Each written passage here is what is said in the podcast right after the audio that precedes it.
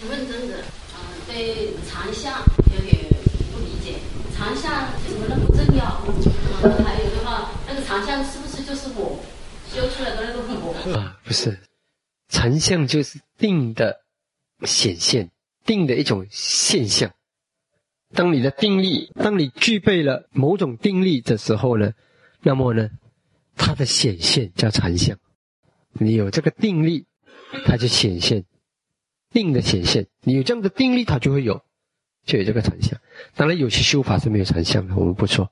嗯嗯，像比如说这个飞翔飞飞翔定，它取的目标是那个心事，嗯，那个不是不属于禅相。好，那么呢？那个心事的宁静，嗯，那无论如何，我们就呃讲回来，它是定，特别是按波念的一种定的这种现象。那么呢，它有一个特点，就是它比呼吸还要稳定。当它成熟的时候，它比呼吸还要稳定。呼吸还有，如果一出一入还有差别，你禅相它就越更加没有那个变化了。那么呢，当你专注在一个明亮又更加没有变化的目标。他这时候呢，定力就来得更加快，更加容易入定，这是一点。那么它很重要，是因为它是当他开始的时候，可能从灰灰啊，然后这个叫做易背的，嗯，易背的像，然后呢，接下来是这个叫巴利卡玛尼米达，在巴利语，然后当它变成发白，像白云这样子的时候呢，它叫乌嘎哈尼米达。当它到了发亮、清澈、晶莹的时候呢，那么呢，像钻石啊，还是什么的时候。像水晶，像钻石，那它就是巴蒂巴嘎尼米达，我们叫四相。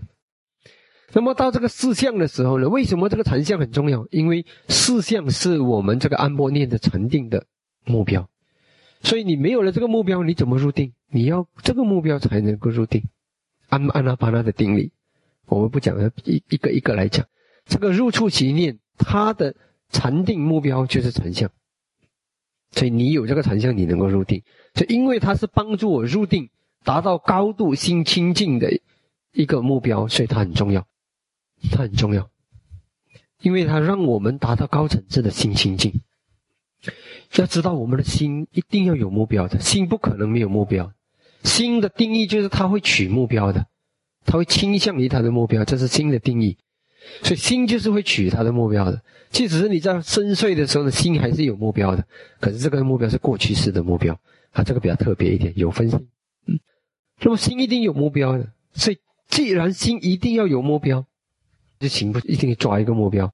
那么他一定要知道东西的，即使你在深睡，你的深睡的心也会知道东西，只是你的警觉心以为你不知道，其实心一定要知道东西的。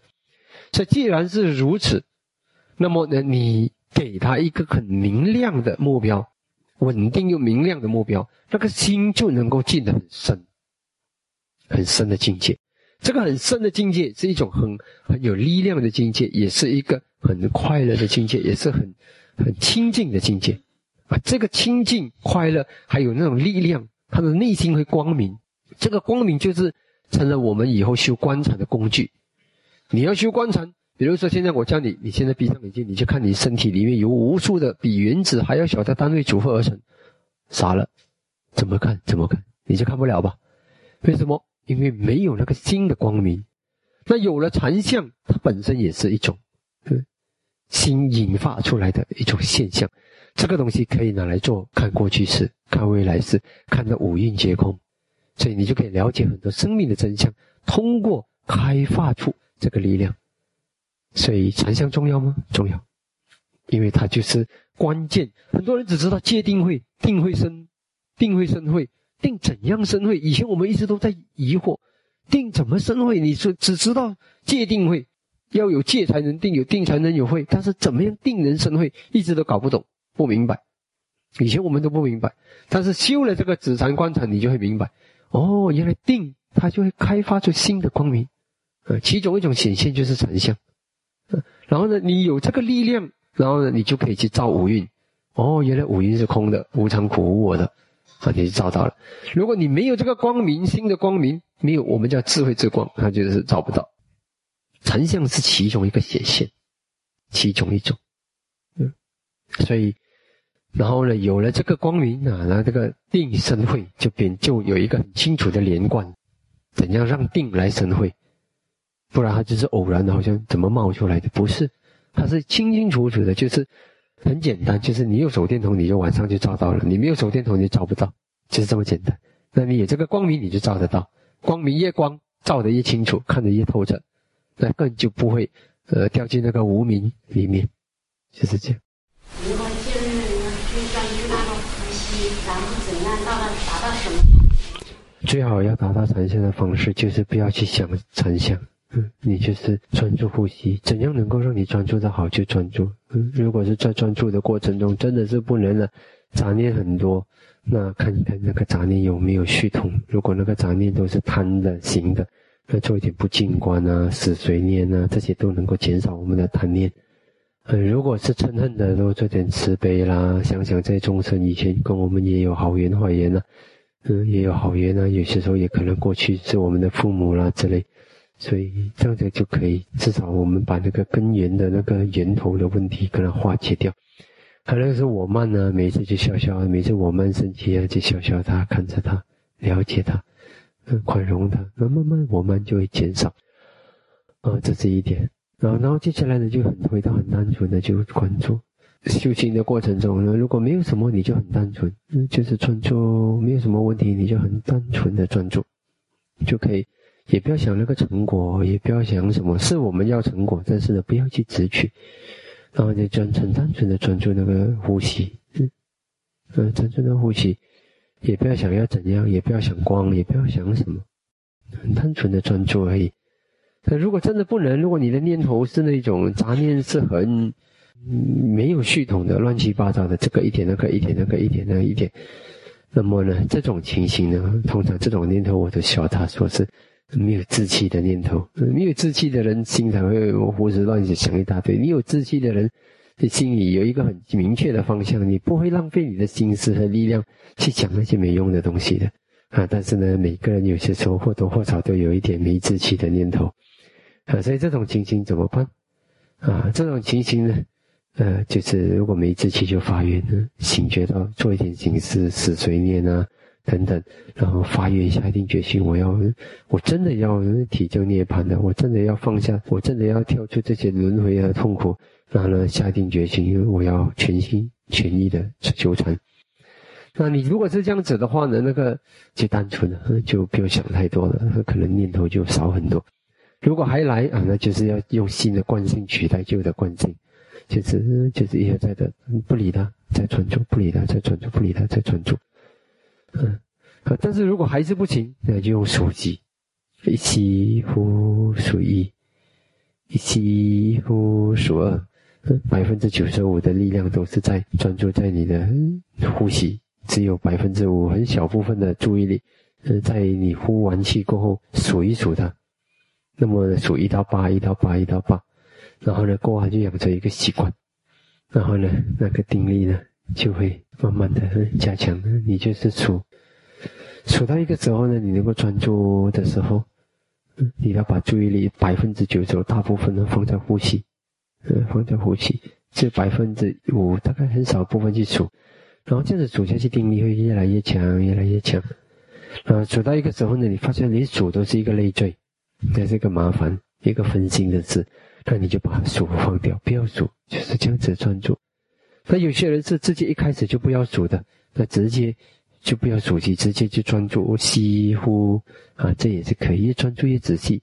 然后从吸气的开始，中间到结束，呼气的开始，中间到结束，到连续的这样子专注，然后定力就来。然后呢，如果有时说出一点光啊，一点光明，这里一点那里一点啊，灰色啊，白色，不要理它。只要他没有来找你，没有找到你的鼻孔前面呢，如果是不是在这这边贴着你，那你不要去追他，千万不要追他。啊，你一追他呢，你就中招了啊！就是的，因为心那个目标不稳定，你去追他，他就越跑越远。你以为你追了他会得到他，你越追他，他越跑啊！你不跑，你不追他，他又跑回来了啊！这样子你所以呢，中通常的，我讲你们不要去跟呼吸。不要去跟禅相跳印度舞，知道跳印度舞吗？你们知道有没有看过印度戏？每一出印度戏一定有一个情节，那个情节就是呢，一定会有跳舞的。然后呢，那个男的一定会去跳追那个女的。然后我告诉你他的情节，我不知道为什么印度人很单纯，同样的情节看了多少次，每一出戏都看，他们还是百看不厌。而且没有这样子的情节，那个戏就不卖座的。啊，这个情节是怎样？那个男的去追那个女的，那女的呢一定要跑，他 跑跑跑跑，跑到那个男的累了，追不追追他，啊，然后呢他他来了，那女的就跑过来抱他了。所以呢，我我就觉得很好笑。以前就啊，怎么这样子？你追他，他就跑了啊！你不追他，你不要管他，你做你自己的事情啊，就来找你了。其实呢，一样一样，禅相也是一样。以前跑禅师会看到他们每天为禅相苦恼的，他也是问他怎样？今天你的女朋友好不好？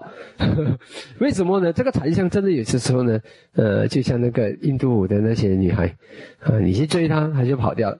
啊！你不追她，你做好好你的本分，好好的去赚钱买房子，然后呢，然后呢，做个好好的人，这样子有志气，有有长进。等你发现到呢，你根本不需要去追的，人家找上你，啊，是这样子的。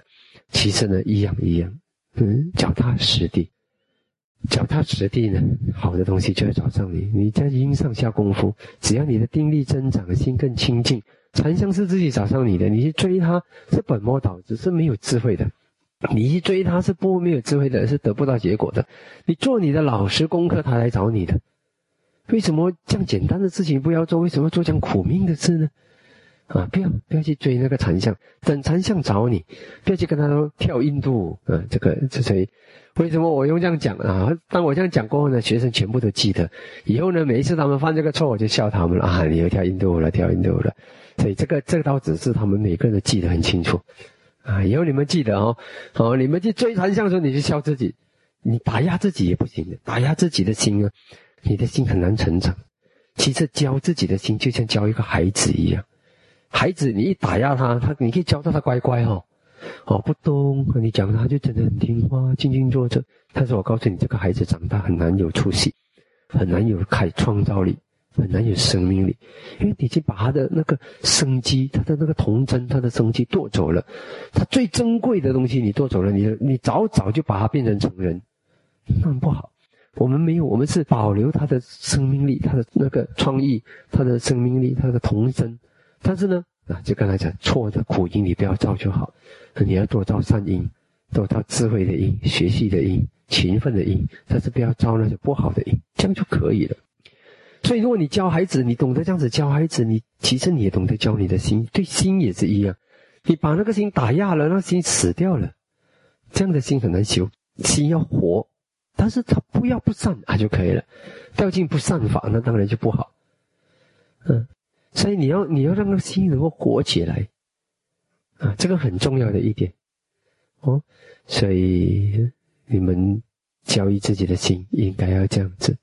哦用很活的方式去教育自己的心，对自己也要宽容，不要打压他。然后你就笑他，啊，我觉得笑一笑他的效果很好的。呃，笑其实也是一种宽厚、宽容的一种表现。每一次你自己又来了，又来了啊，又来了，又犯上同样的错误了，又来跳印度舞了，你就想啊，师傅讲的还看印度舞了，印度舞了，跳印度舞，不要不要。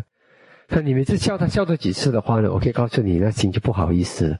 他觉得哎呀，多不好意思，是自己都在笑自己了，然后就不好意思，以后就不会了。因为你打压也不是办法，因为呢，如果我们的心的贪嗔痴能够靠一个决议，他就完全不再犯错，那根本不用修了，何必要修什么止禅观禅，对吧？我决意就可以了嘛。我决意从现在开始，我要是阿罗汉的心，再也不可以去一丝一毫的我慢，一毫一丝一毫的烦恼，可能吗？